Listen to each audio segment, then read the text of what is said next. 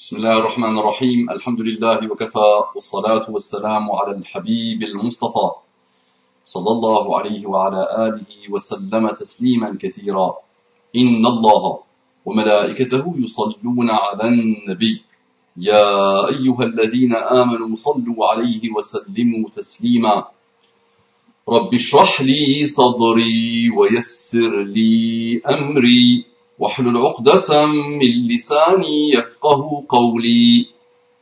إخواني أخواتي من هذا الساعة أبنائي بناتي مفي في أصدقائي صديقاتي مزمي مزمي أعدائي عدواتي مزنمي مزنمي السلام عليكم ورحمة الله وبركاته. Quel engagement de paix, quel engagement de miséricorde, quel engagement de bénédiction, quel engagement d'amour. Quel engagement d'intelligence, quel, engagement de bonté, quel engagement de beauté, quel engagement de toutes les excellentes caractéristiques, qualités, bonnes choses, bon comportement de l'islam. Mes frères et sœurs en humanité, mes frères et sœurs, mes amis, mes amis, mes ennemis mes ennemis, tous ceux et toutes celles qui n'ont pas encore voulu ouvrir leur cœur à l'islam. Qu'est-ce que l'islam? Ceux qui n'ont pas voulu et celles qui n'ont pas voulu ouvrir leur cœur à Allah, je leur dis salut, bonjour, bonsoir, mes hommages du soir et du matin. Je suis heureux de partager un petit bout de chemin avec vous j'ai beaucoup d'affection pour vous. J'ai beaucoup appris de vous.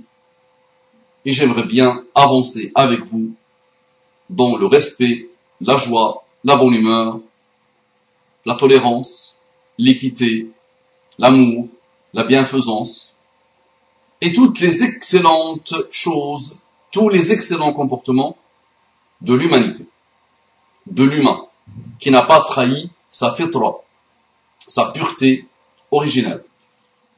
On entre directement dans le sujet. Une sœur me dit Salam alaykum cher imam. Il y a longtemps, ma sœur, j'ai écrit un article sur Es-tu un imam Qu'est-ce que un imam? Il y a longtemps sur Facebook. Il est encore, je pense, sur Facebook. Appelle-moi, salam alaykum wa rahmatullahi wa barakatuh, mon frère Mustafa Aboumam. Ne m'appelle pas imam, qu'Allah te bénisse. Je ne suis pas un imam et je te pose la question, qu'est-ce que un imam Qu'est-ce que être un imam Très bien.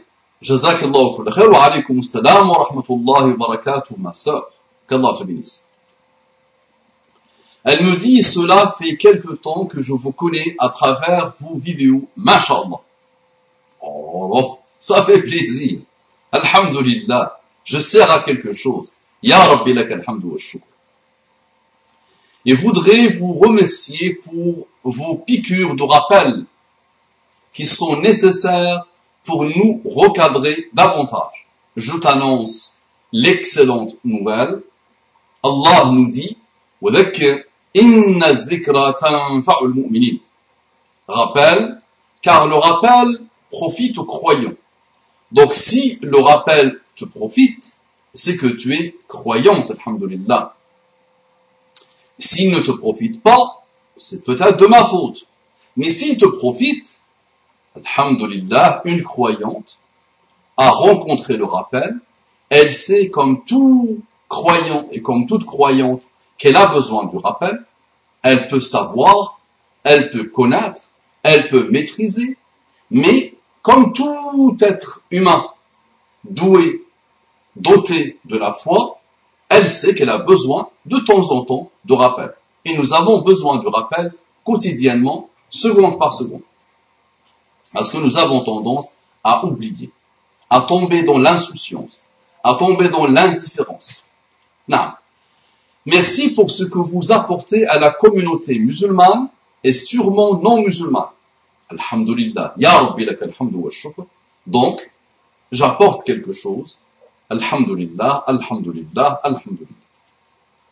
Aux musulmans, Alhamdulillah, et aux non-musulmans, Alhamdulillah. Non, la majorité silencieuse, c'est vrai, je sais qu'il y a une majorité silencieuse qui me suit depuis des années et des années, Alhamdulillah, et qui suit le bien, quel qu'il soit, depuis des années et des années, mais elle ne dit rien. Elle peut être musulmane, comme elle peut ne pas être musulmane. Non. Mais c'est toujours le cas. Euh, les ennemis d'Allah, les ennemis de la morale, les ennemis du bien, œuvrent, se déploient, s'impliquent sans faille, c'est vrai. Et les amis du bien, les amis d'Allah, là il y a déjà quelques-uns qui sont en train de critiquer cette formulation, les amis d'Allah, Hizbullah, le parti d'Allah, ceux-là majoritairement, ils sont silencieux. Ils ne se déploient pas. Ils ne n'œuvrent pas pour faire connaître le trésor qu'ils ont. Très bien. Puisse Allah vous combler de ses faveurs ici-bas et dans l'au-delà, ainsi que votre famille réunie. Amin. Elle a mis Amin en majuscule. Amin, Amin, Amin, Ya Rabbal Alamin. Je te souhaite les mêmes invocations et plus encore. Elle me dit j'ai X années. Bientôt X années. Mariée. Mère de deux enfants écoliers. Musulmane pratiquante. Enlève-moi ce mot pratiquante s'il te plaît. Musulmane point. Je ne sais pas ce que veut dire pratiquante ou pas pratiquante. Nous sommes musulmans, alhamdulillah. Qu'Allah nous guide. Je vais essayer d'aller à l'essentiel et voudrais votre avis et vos conseils concernant ma situation. Je suis marié depuis une quinzaine d'années et connais mon mari depuis très jeune. Qu'est-ce que tu appelles connaître mon mari depuis très jeune? Est-ce que ça veut dire que tu as que tu es sorti avec Qu'il était ton copain ou ton petit copain? Elle me dit, elle est en train de dire ce qui est fait est fait. Peut-être je suis sorti avec, peut-être non. Mais c'est un rappel parce que cette sœur me demande d'utiliser son texte comme un support de rappel. Elle me demande de vous faire un rappel. Donc pour éviter que d'autres personnes tombent dans les mêmes pièges, tombent dans les mêmes décadences, tombent dans les mêmes malheurs. Très bien. Donc méfiez-vous de cette histoire de connaître la personne avant de se marier avec. Je passe pour un archaïque, je passe pour un ringard, je passe pour une personne qui n'a rien compris, d'accord? Mais nous devons avoir l'honnêteté islamique de vous faire ce rappel-là, d'accord? Connaître quelqu'un, côtoyer quelqu'un, côtoyer la femme ou côtoyer l'homme avant le mariage, ne mène qu'à des malheurs. Toujours. Il n'y a pas d'exception. Très bien. Je suis marié depuis une quinzaine d'années et connais mon mari depuis très jeune. Mon mari a aujourd'hui X années. Je n'ai plus de sentiments pour mon mari depuis bien longtemps. Deux points. L'amour est descendu très vite pour plusieurs raisons et certains points semblent irréversibles, malheureusement, même si mon mari refait des efforts. Donc il n'y a plus d'amour dans ce couple. D'accord? Il y a des choses qui semblent irréversibles. Ça veut dire c'est condamné. Il n'y a plus rien à faire. C'est le point de non-retour, malheureusement. C'est les points de non-retour. En effet, quand j'ai connu mon mari, j'étais très jeune, étudiante, et me suis laissé séduire Ma foi était encore fragile. Naam. Je dis souvent, tu t'es même pas encore marié avec toi-même et tu t'es lancé dans une relation de mariage. Donc mariez-vous d'abord avec vous-même, formez-vous s'il vous plaît, stabilisez-vous s'il vous plaît, apprenez au maximum sur vous-même, apprenez au maximum sur vous-même, avant de vous lancer dans une relation maritale. Donc ma foi était encore fragile. Je priais depuis trois ans. lui buvait, sortait en discothèque et ne priait pas. Je ne comprenais pas pourquoi j'ai insisté à vouloir l'épouser. Hmm. Donc tu as parlé de séduction. Tu as été séduite. Il était peut-être beau. Il était beau gosse. Il parlait bien. Il s'exprimait bien, peut-être. Il a réussi à te séduire, mashallah. Il était dans, il n'était pas ringard. Il n'était pas archaïque. Il était fun. D'accord? Il était sexy. Il s'habillait à la mode. Il y avait pas mal de choses en lui qui correspondaient à ce que tu cherchais. Tu t'es présenté comme quelqu'un qui avait une foi fragile, qui priait depuis trois ans. Tu pensais peut-être à l'époque que c'était ça, faire le tour de l'islam, être musulman, mais tu as aussi dit avoir, tu avais une foi, fragile. Qu'est-ce que avoir une, foi fragile? Tu vois, je m'exprime mal. J'ai pas réussi à le dire. Une foi fragile. Un chasseur sachant chasser, chassant son chien. D'accord? Donc une foi fragile. Qu'est-ce que c'est qu'une foi fragile? Est-ce qu'avec une foi fragile, je me lance dans un mariage? Donc les jeunes là qui se préparent pour se marier, blindez votre foi s'il vous plaît. Blindez-vous. Immunisez-vous. Assagissez-vous. Ça se dit ou pas je suis un bédouin qui s'incruste dans la langue française, mais qui a beaucoup d'amour, beaucoup de respect pour l'amour, pour la langue française. Lui buvait, sortait en discothèque et ne priait pas. Je ne comprenais pas pourquoi j'ai insisté à vouloir l'épouser. Peut-être que je ne comprends pas maintenant pourquoi j'ai insisté. Avec l'âge et l'expérience et le recul et les regrets qui s'accumulent, peut-être, Maintenant, tu comprends pas. Est-ce qu'à l'époque, tu ne comprenais pas? Je ne sais pas. Ferme tes yeux et reviens à cette époque. Soit, après maintes difficultés, se marie. Peut-être elle a voulu dire soit, après maintes difficultés, on se marie. J'étais heureuse devant Allah. Deux points. Mais mon mari continuait de plus belle à boire, ne pas prier, et sortir jusqu'au matin, me laissant seul. Il prétextait que c'était son travail, car il travaille jusqu'à tard le soir depuis X années maintenant. Le soir, je me retrouvais seul avec mon bébé, à pleurer pendant des années. Le soir, je me retrouvais seul avec mon bébé, à pleurer pendant des années. Deux points. Je n'ai jamais rien dit à personne encore deux points, je priais et suis, tombé malade pendant dix ans de mal occulte.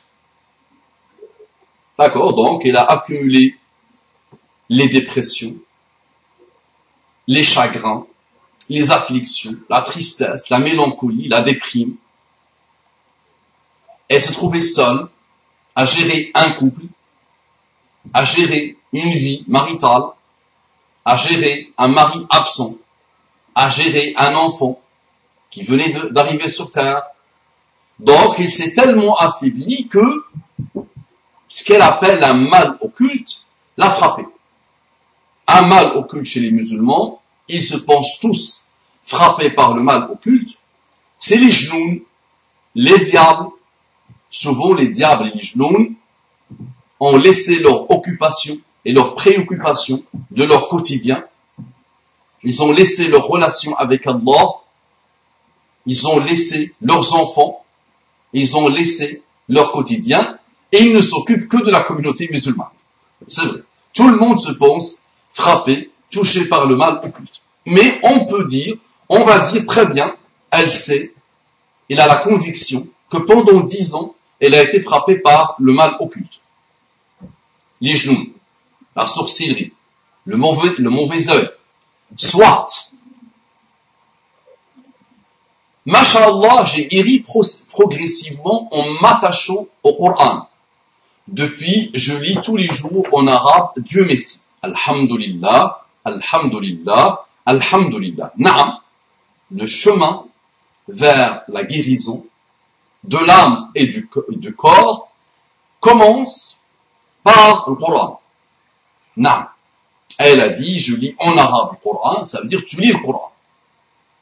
Alhamdulillah, et tu as senti que plus tu as lu le Coran, plus tu t'es apaisé, plus tu as commencé à guérir, plus tu as commencé à te connaître, plus tu as commencé à connaître et à apprendre des choses de la vie. Le Coran est infini. Le Coran est infini. Le Coran est infini, je le répète. On peut penser qu'il est fini, mais le Coran est infini. L'enfer est-il infini? L'enfer, apparemment, il est infini. Mais qu'est-ce que l'enfer est à côté de le Coran? Même pas un atome. Le paradis est infini. Peut-être, il se peut qu'il est infini. D'accord? Mais le paradis lui-même est un atome à côté de le Coran. L'enfer, je n'ai pas encore su ce qu'il est. J'ai quelques petites bribes d'informations sur l'enfer et sur le paradis. L'après la mort, j'ai une bribe, j'ai des bribes d'informations. Mais le Coran, je l'ai entre mes mains. Il est incomparable à des créatures d'Allah qui sont l'enfer ou le paradis. Il est entre mes mains. Mais je le délaisse. Il ne m'intéresse pas. Je ne fais pas le nécessaire pour commencer vraiment à nager dans l'infini coranique. N'est-ce pas? Donc, Alhamdulillah, elle a commencé à nager et elle a commencé à s'irradier par le Coran, à s'illuminer par le Coran, à s'élever avec et par le Coran. Excellentissime. Très bien. Entre-temps, j'ai évolué spirituellement. Ça ne peut que évoluer, ça ne peut que progresser quand on a un lien avec le Coran, quand on commence à apprivoiser juste un verset, comme faisaient les Sahaba, juste tu fixes un, un verset et tu commences à contempler, tu commences à méditer, tu commences à apprivoiser le verset. Et tu ne peux que t'élever spirituellement, tu ne peux que t'élever socialement, tu ne peux que t'élever sociétalement, tu ne peux que t'élever politiquement, tu ne peux que t'élever économiquement, tu ne peux que t'élever à tous les niveaux, n'est-ce pas? Très bien. J'ai évolué spirituellement, me suis approché d'Allah, alors que mon mari stagne entre euh, deux points, pas de prière, je m'ennuie spirituellement, elle me dit. Je m'ennuie spirituellement. Je ne sais pas comment tu as fait pour euh, constituer cette phrase et pour la poser. Non, je ne suis pas d'accord avec toi. Quand tu commences à goûter le Coran, quand tu commences à goûter la foi musulmane, tu ne peux pas employer je m'ennuie. Déjà, je m'ennuie quelque chose que tu ne peux pas utiliser. Maintenant, si tu lui rajoutes spirituellement, aïe aïe aïe, mon cerveau à moi explose. D'accord? Donc non, c'est une mauvaise formulation. Souvent, j'entends des femmes me dire, moi j'évolue. Et des hommes aussi me dire, mais c'est souvent les femmes qui disent ça. Moi j'ai évolué spirituellement et mon mari stagne spirituellement. Donc divorce. Très bien. Donc je m'ennuie spirituellement, retire-la s'il te plaît. Elle me dit, entre-temps, j'ai obtenu un travail et depuis quelques années, je m'ennuie. Il faut savoir que nous cohabitons depuis tout ce temps, en se parlant cordialement. J'ai surtout souffert de partager mon lit avec mon fils. J'ai surtout souffert de partager mon lit avec mon fils depuis une dizaine d'années aujourd'hui. Deux points. Mon mari dort dans le canapé et moi dans mon lit avec mon fils de X années maintenant. Point d'exclamation. Plus de hanan, c'est-à-dire plus de hanan, ça veut dire plus de tendresse. Avec mon mari. On dit al-hanan en arabe littéral. Al-hanan. Donc plus de tendresse avec mon mari. Plus de libido depuis pas mal d'années. Plus de libido depuis pas mal d'années. Pendant plusieurs années, je trouvais des numéros de filles, des photos, des choses qui m'ont littéralement refroidi et qui sont irréversibles pour moi. Donc le mari dort sur le canapé, consomme de la pornographie, consomme de la nudité, consomme de la vulgarité, il consomme sûrement, ou peut-être, de la fornication. Donc, il n'y a pas aujourd'hui plus facile que de coucher avec des femmes, il n'y a pas plus facile que de coucher avec des hommes. Je me suis toujours posé la question, les sites de rencontres, normalement, ils doivent servir à rien. C'est vrai, mais ils continuent à gagner de l'argent. C'est extraordinaire. Ils poussent comme des champignons. D'accord? Et tu peux trouver, tu peux penser à n'importe quel critère dont l'autre. Tu trouveras qu'il y a un site de rencontre qui te le met dans un plat en or. Ça veut dire, tu veux, je sors toujours le même exemple. Pour ceux qui me connaissent, je, sors toujours les, le même exemple. Donc, tu veux une femme qui aime les koalas, tu mets koala dans le moteur de recherche du site de rencontre et tu trouveras beaucoup de femmes qui aiment les koalas. Tu veux un homme qui aime les serpents, là tu trouveras des femmes, beaucoup, beaucoup d'hommes, lapsus révélateur une deuxième fois, je cherche des femmes, donc tu trouveras des hommes qui aiment des serpents. De lapsus, pourquoi les femmes aiment les koalas, pourquoi les hommes aiment les serpents, essayez de m'analyser. Mettez-moi sur le divan de Freud ou de Lacan et analysez-moi. D'accord? Pour dire que nous sommes dans une époque où il n'y a pas plus facile que de coucher avec des femmes, que de coucher avec des hommes, que de coucher avec des extraterrestres aussi. D'accord? Donc le bonhomme laisse une femme, son halal, délaisse sa femme depuis 7 ans, 8 ans, 9 ans, une dizaine d'années. Il couche à droite et à gauche avec des photos, avec des vidéos, et avec des copines, avec des femmes qu'il rencontre dans la rue. Bien, ou dans Facebook, ou dans les réseaux sociaux. Nam, qui m'ont littéralement refroidi, qui sont irréversibles pour moi. Donc une femme qui découvre ça, je me rappelle d'une femme qui avait beaucoup, beaucoup d'années de science. Elle avait atteint, elle et son mari, un niveau très élevé de science. Ils avaient même quitté la France pour partir dans un pays musulman, où ils ont atteint le, sommet du sommet, ou l'un des sommets de la science. Donc ils ont appris beaucoup de choses par cœur. Le mari a appris beaucoup de choses par cœur.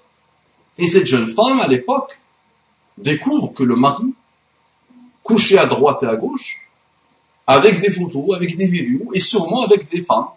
Le, bonhomme qui avait atteint un très grand niveau de science islamique.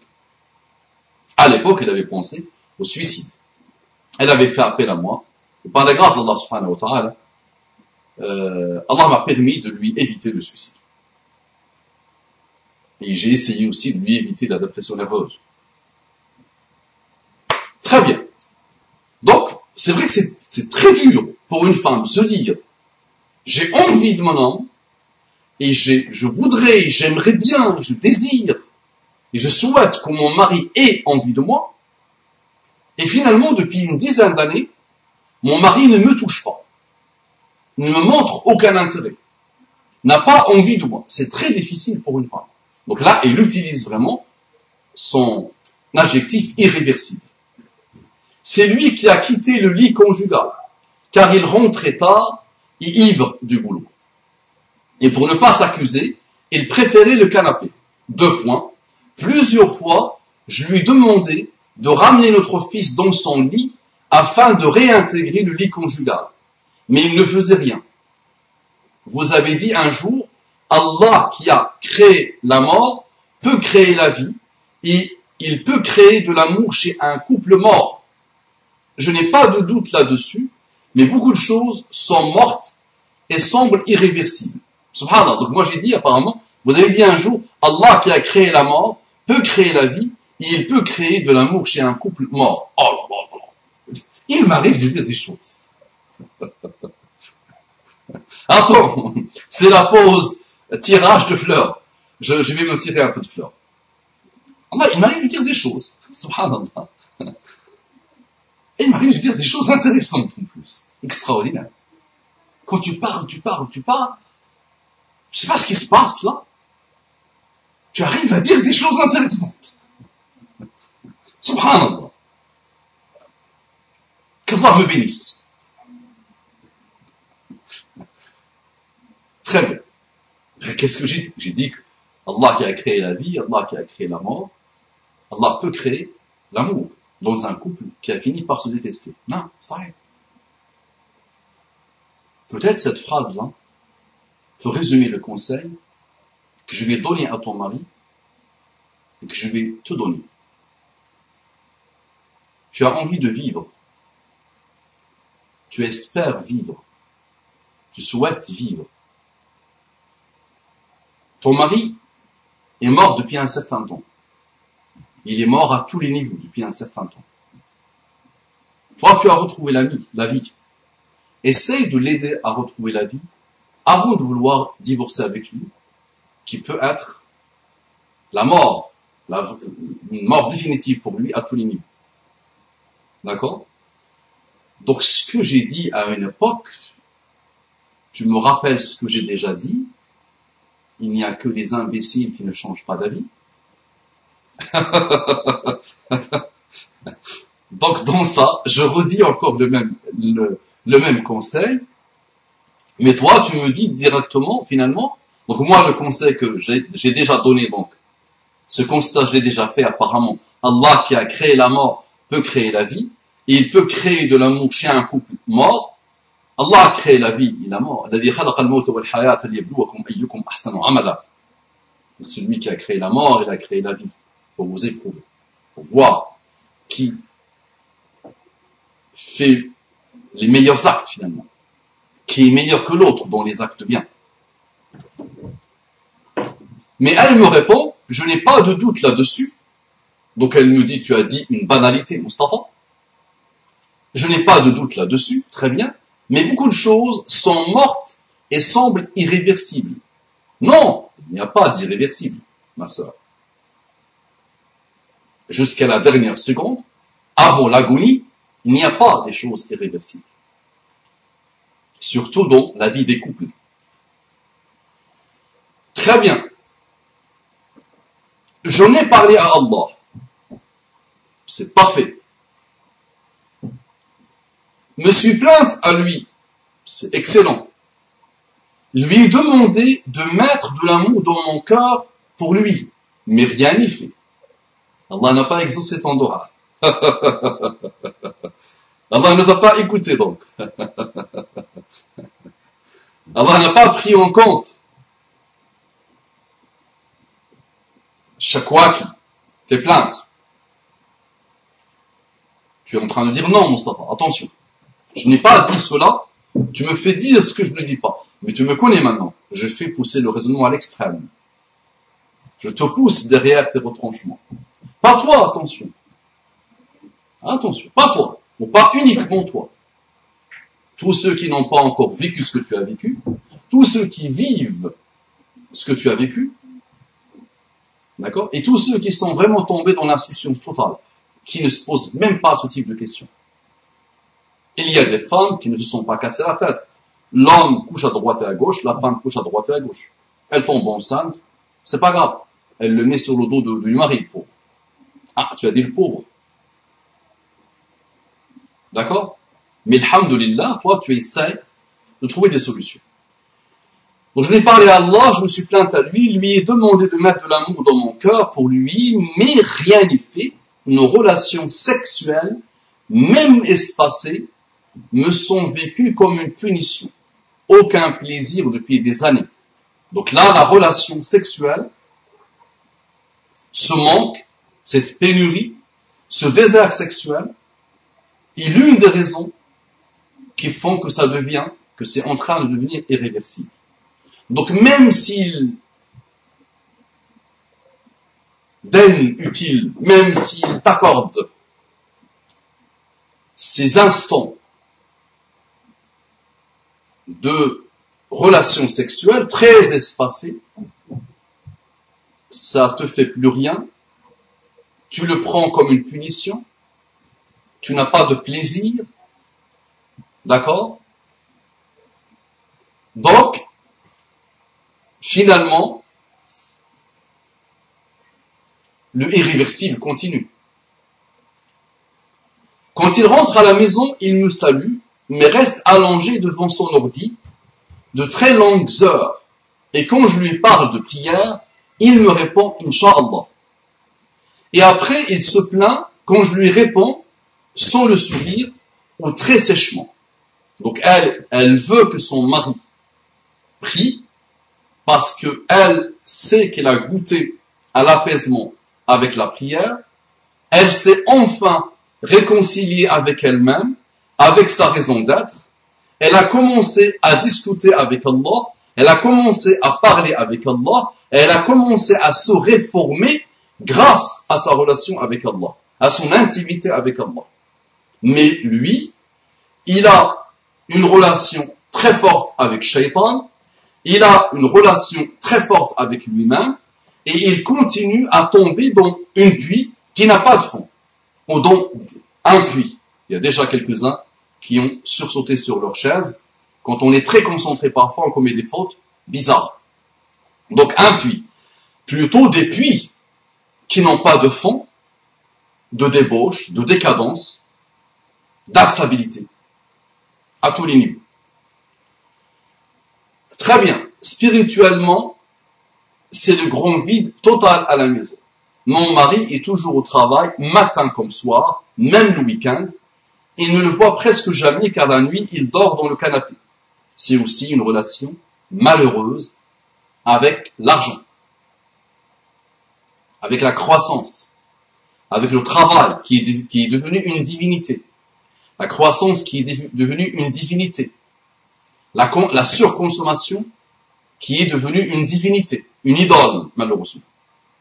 Donc ça devient un esclave, pire qu'un âne. Un âne qui est utilisé 24-24 pour faire les sales besognes d'une époque, bah, quelques humains, ou beaucoup d'humains sont devenus des ânes, malheureusement. De la croissance, de la consommation et du travail. Je fais tout avec les enfants. Je leur paye tout, car avant, ils ne payaient rien, juste le loyer. Alhamdulillah, j'ai obtenu un boulot, et depuis, ils souhaitent qu'on fasse compte commun à la banque. Alors qu'avant, lorsque je ne travaillais pas, ils ne souhaitaient pas que l'on fasse un compte commun. Ce sont des choses qui me répugnent. Donc en plus, le bonhomme a des agissements détestable, méprisable. C'est un adorateur de l'argent. C'est un avare. C'est un matérialiste. Donc quelle bassesse. Quand elle ne travaillait pas, il ne voulait pas entendre parler d'un compte commun. Quand elle a commencé à travailler, sachant que c'est son argent, il ne doit pas du tout lui prendre son argent.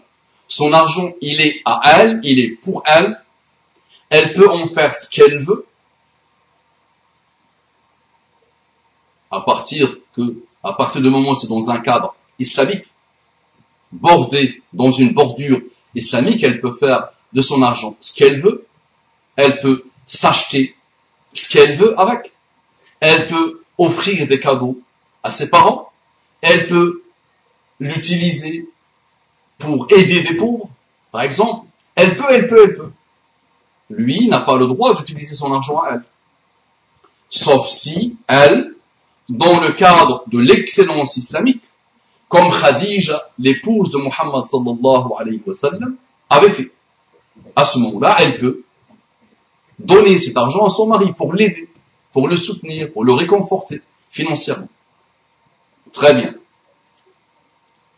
Lorsque je ne travaille pas, il ne souhaitait pas très bien. Étant très proche, très proche de ma famille et de mes sœurs, je n'ai jamais rien raconté de ses défauts, de peur qu'elles le perçoivent mal. Deux points.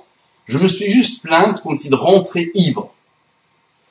Alhamdulillah, depuis quelques années environ, il ne boit plus. Il avait repris la prière, mais elle ne dure, que quelques jours, car il lui paraît lourde. C'est déjà pas mal. Il ne boit plus du vin, alhamdulillah, donc une, évolution dans sa vie, une révolution dans sa vie. Ce n'est pas simple pour un alcoolique de se débarrasser. De sa dépendance. Ce n'est pas simple pour quelqu'un qui a délaissé la prière pendant des années et des années de recommencer à prier. Donc il le fait, il le fait mal, tu dois continuer à l'aider, à le soutenir, à le conseiller. C'est le Coran. Pardonne à ta famille. La prière, est-ce qu'il a utilisé wasbir Là, wastabir, c'est encore plus chargé. Quand on rajoute des lettres à un, verbe en arabe littéraire, c'est pour le charger encore. D'accord? Donc, sur la durée, tu vas devoir, Inch'Allah, t'armer de patience et d'endurance. De patience et d'endurance intelligente. Il avait repris la prière, mais elle ne dure que quelques jours car elle lui paraît lourde. Ce n'est pas le coup de foudre, comme disait l'autre. La prière, ça demande un certain temps. Tant que la personne n'a pas senti dans son âme ce que c'est que la prière, et crois-moi que beaucoup de musulmans ne savent pas ce que c'est que la prière, qu'Allah nous guide, qu'Allah nous pardonne, nos négligences envers la prière, la prière est la nourriture de notre âme. La prière est l'ami intime de notre âme. La prière est la forme personnifiée de notre relation avec Allah.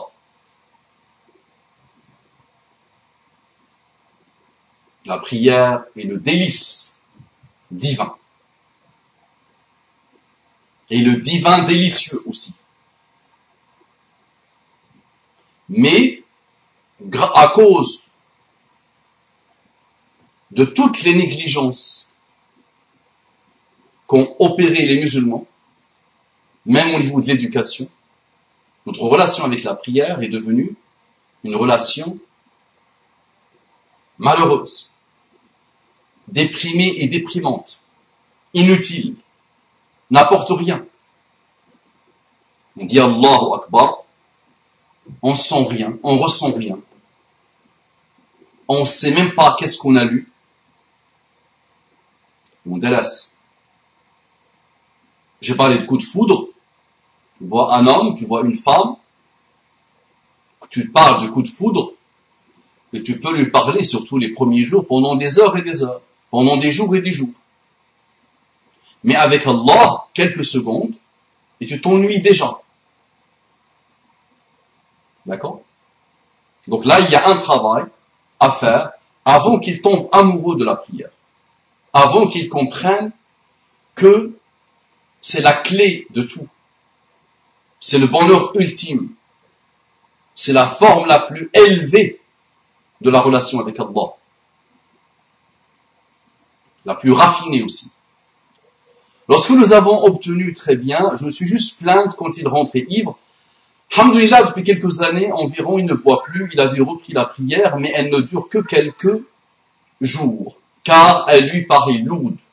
Il utilise son argent pour payer le loyer et tout le reste, des fois, des courses.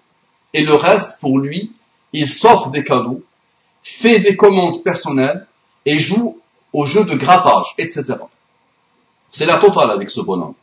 Lorsque nous avons obtenu un héritage de mon père défunt, Allah je n'ai pas osé le lui dire pour ne pas entacher notre relation sur cet argent, alors que mes sœurs en ont parlé avec leur mari sans problème. Donc, elle ne fait plus confiance à ce bonhomme. Elle a peur que ce bonhomme découvre que sa femme a hérité et qu'il perde la tête à cause de son amour de l'argent.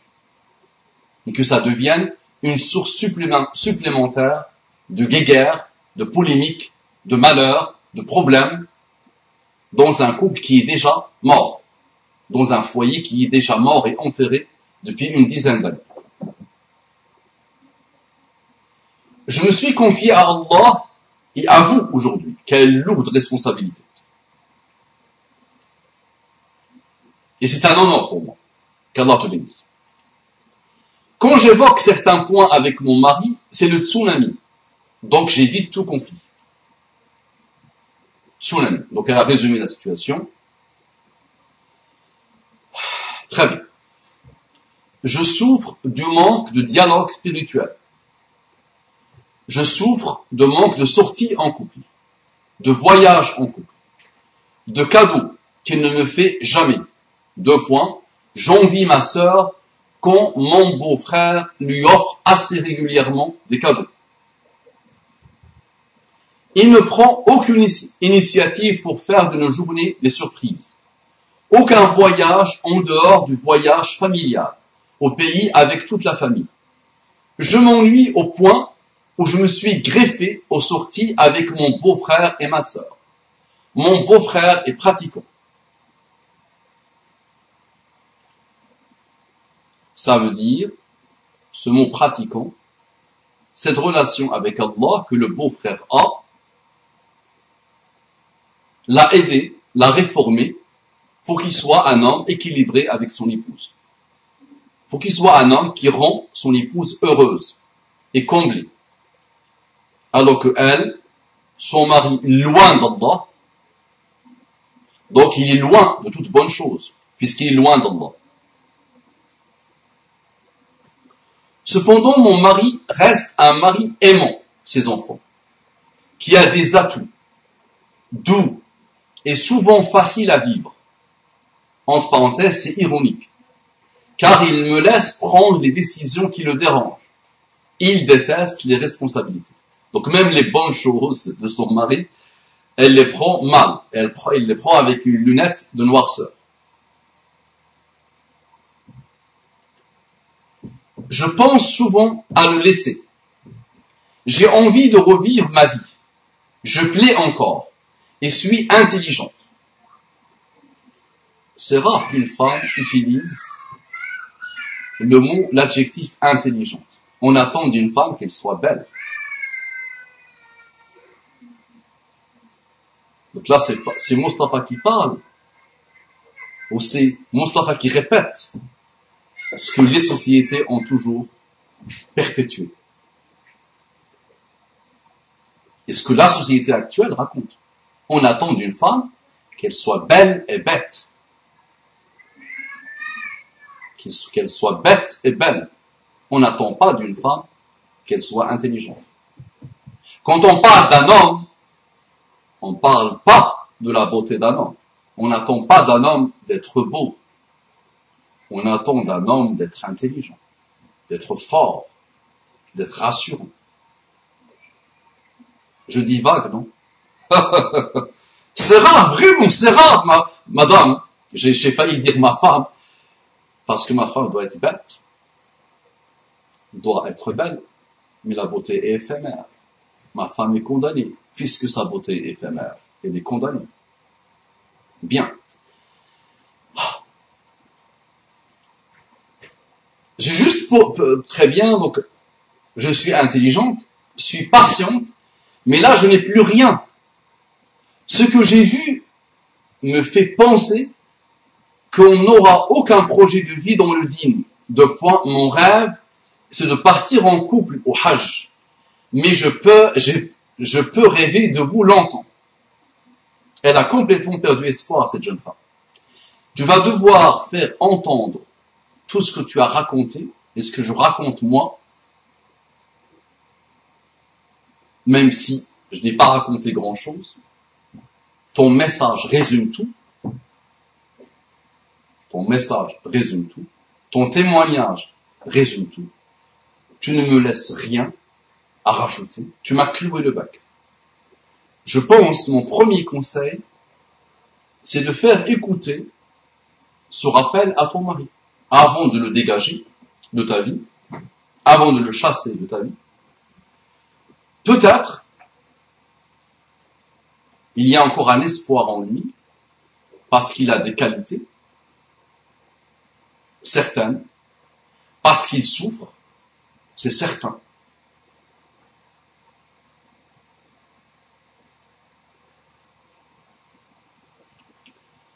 un projet de vie dans le dîne, très bien, j'ai juste peur de le laisser et qu'il souffre car il aime ma présence et est fier de moi. Mais moi, ne suis pas, ne suis pas fier de lui. Il ne fait aucun effort. Je ne l'approche plus pour plusieurs raisons que j'ai honte d'évoquer. J'ai juste peur de le laisser et qu'il souffre car il aime ma présence et est fier de moi. Mais moi ne suis pas fier de lui. Il ne fait aucun effort je ne l'approche plus pour plusieurs raisons que j'ai honte d'évoquer. Donc il n'a même pas encore tout raconté. Une fois, une, une demoiselle à l'époque, une dame, m'avait dit Mon mari pue de la bouche. Et parmi les tonnes de défauts que ce mari avait, c'est celle-là qui ressortait à chaque fois. Elle me dit Ça fait 13 ans. Je, je garde bien ce chiffre dans ma tête, ce nombre dans ma tête.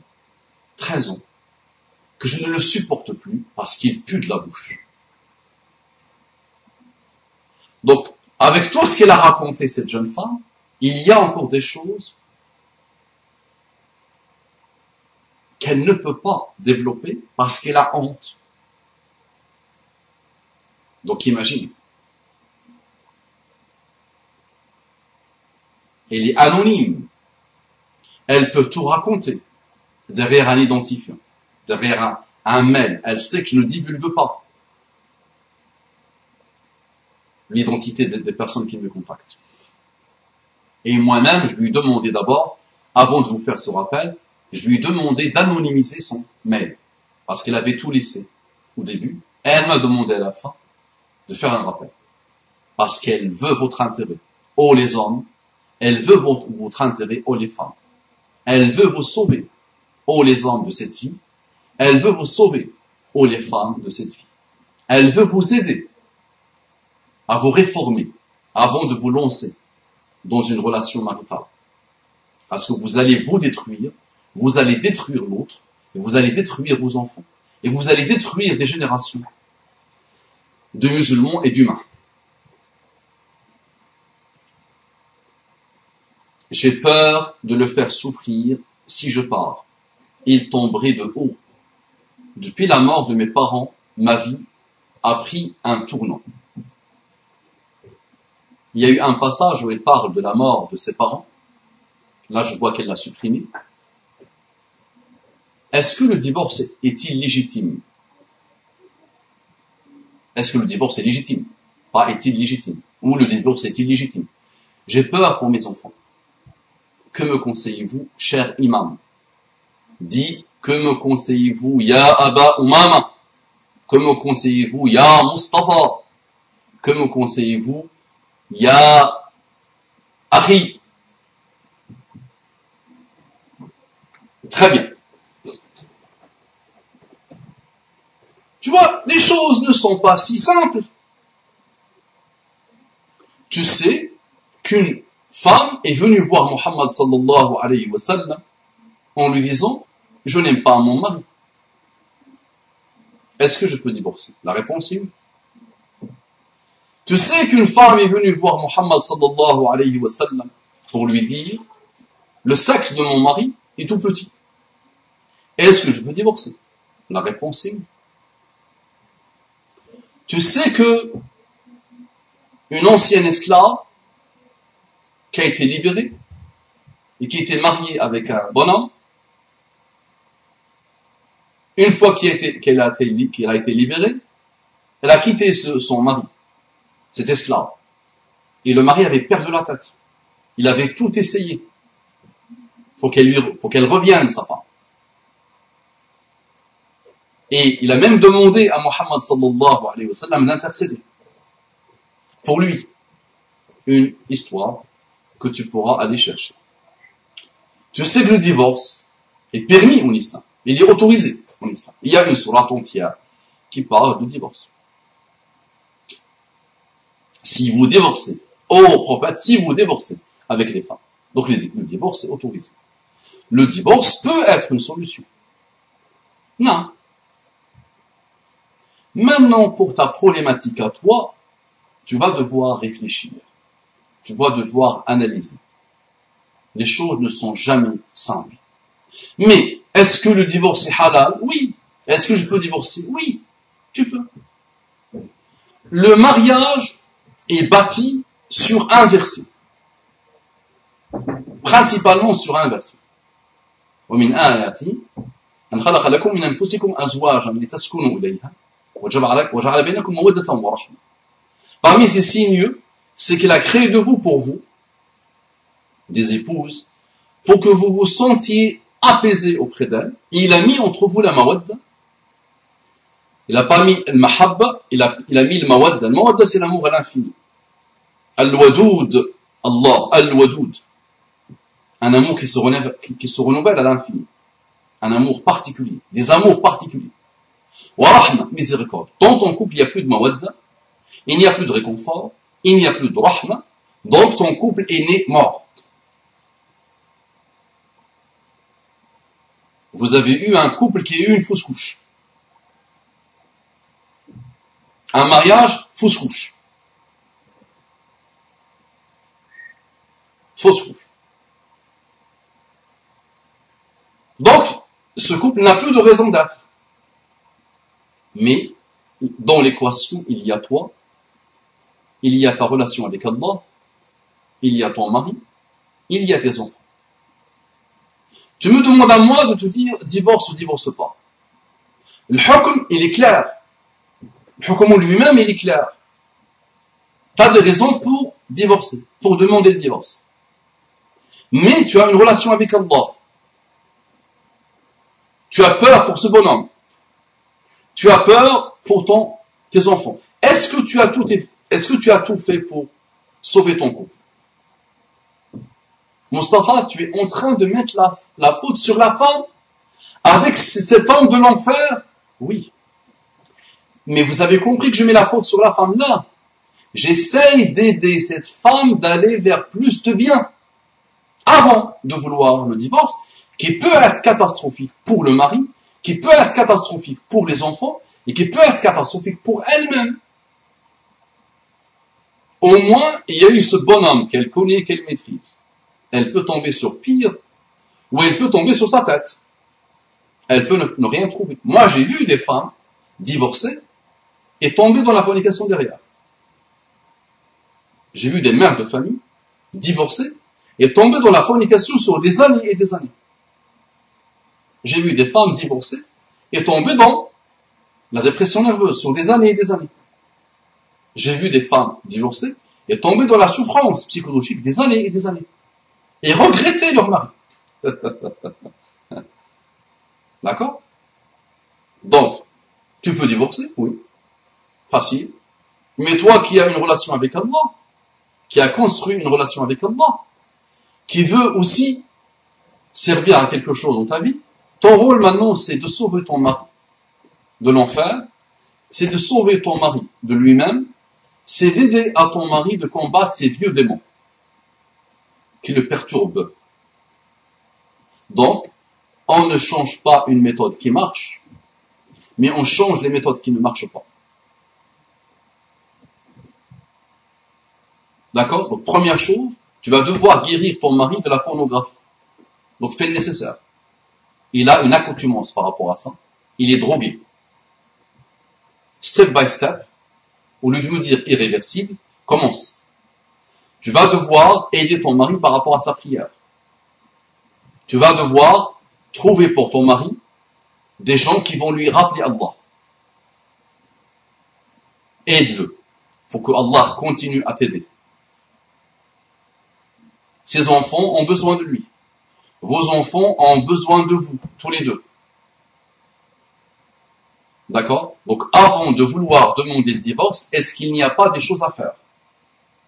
Sache qu'il y a eu des maris pires que leurs épouses on finit par sortir des, des enfers.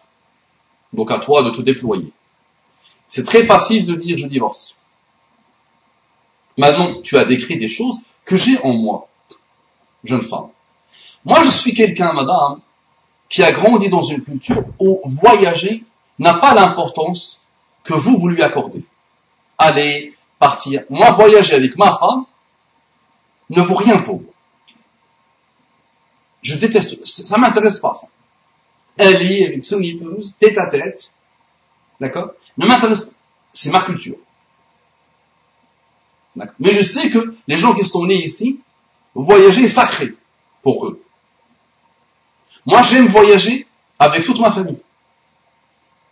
J'aime me trouver avec mes parents, avec mes oncles, avec mes... Ça, c'est dans un idéal. Mais au moins avec mon épouse, mes enfants et mes parents. Ma mère. J'aime être avec le maximum de personnes. Mais j'aime pas du tout. Tu vas me dire, définitivement non. Mais de temps en temps, pourquoi pas. Mais voyager qu'avec mon épouse, ou qu'avec mon, épouse et mes enfants, ce n'est pas dans ma culture. Tu comprends? Donc si je me marie avec une femme qui est née ici, elle peut me trouver le pire des hommes. Elle peut souffrir dans une relation avec moi. D'accord? Aussi, malheureusement pour nous, nous n'avons pas grandi avec la culture du cadeau aussi.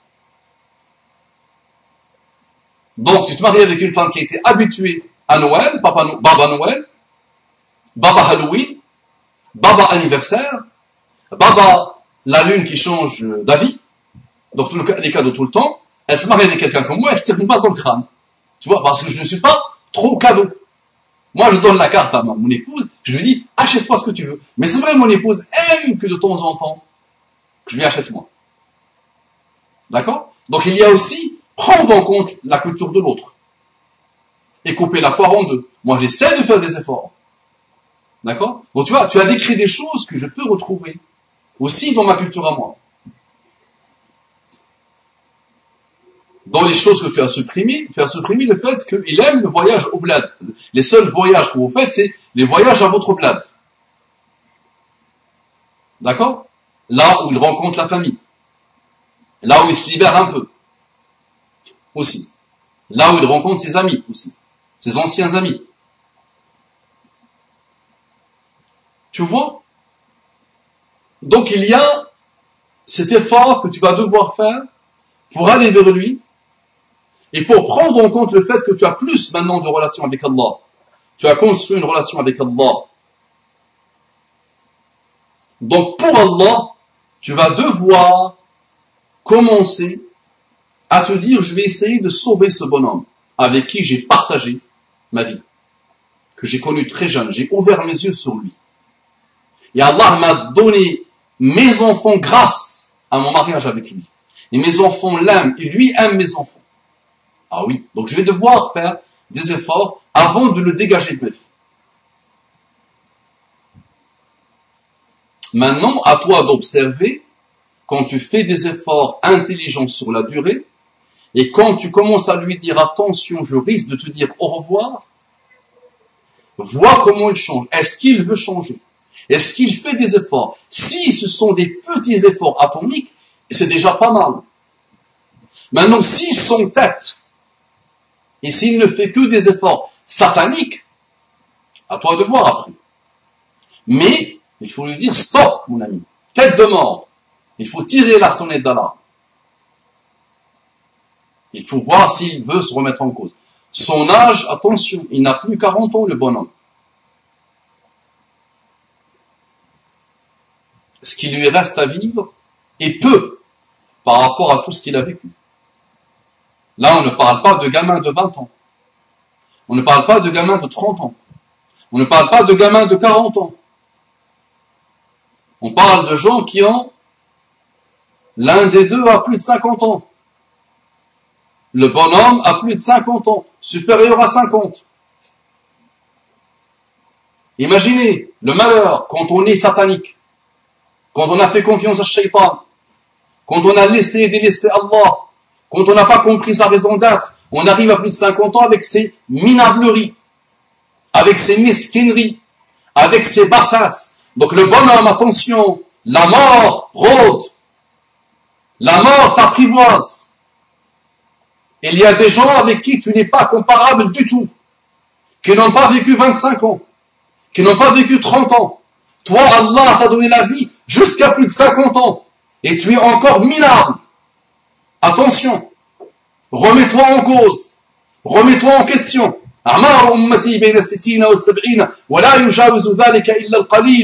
Les âges de ma umma sont entre 60 et 70 ans et peu dépassent cet âge. Combien de temps te reste à vivre, monsieur le bonhomme? À plus de 50 ans, il reste peu. Et même si tu vis 70 ans, 80 ans, dit Allah. Celui qui vit trop longtemps, allez traduisez. Allez traduire, allez traduisez. Mauvais, français mauvais. Allez traduire. Traduisez s'il vous plaît. Surat Yasin,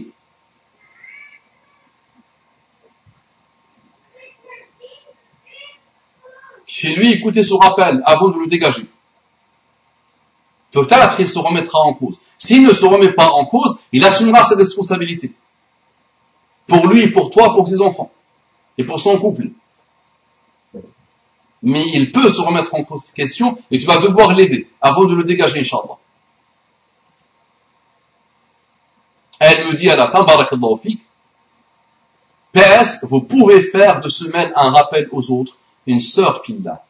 Pour notre fraternité en Allah, ma sœur Filda, je te demande de le sauver. Tout passe, la vie passe, ton intérêt passe, ta libido, ta libido passe, ta souffrance passe. Imagine si tu sauves quelqu'un. Vois les choses par le prisme de sauver quelqu'un, d'aider quelqu'un, d'éloigner quelqu'un de ses enfers, et de ces vieux démons. D'accord? Et là, tu commences à goûter à une relation saine avec Allah. Là, tu commences à, goûter le délice de la foi. Ça marche. Il y a tellement de choses à dire. J'ai dit tellement de choses sur les histoires de couple. D'accord? Je pense que j'ai dit des choses qui peuvent être utiles, qui peuvent être utiles à ton enfant, à ton mari, et qui peuvent être utile par rapport à, dans ta relation avec les enfants. Donc, sauve tes, tes, enfants dans les ratés de l'éducation. Comment tu vas leur présenter Allah? Comment tu vas présenter la prière à tes enfants? Comment tu vas présenter tout ce que Allah nous a demandé de faire pour nous, éviter l'enfer? Tout ce que Allah nous a demandé de faire pour nous éviter l'enfer. Et tout ce que Allah nous a demandé de ne pas faire pour nous éviter les enfers. J'ai dit de bonnes choses, non?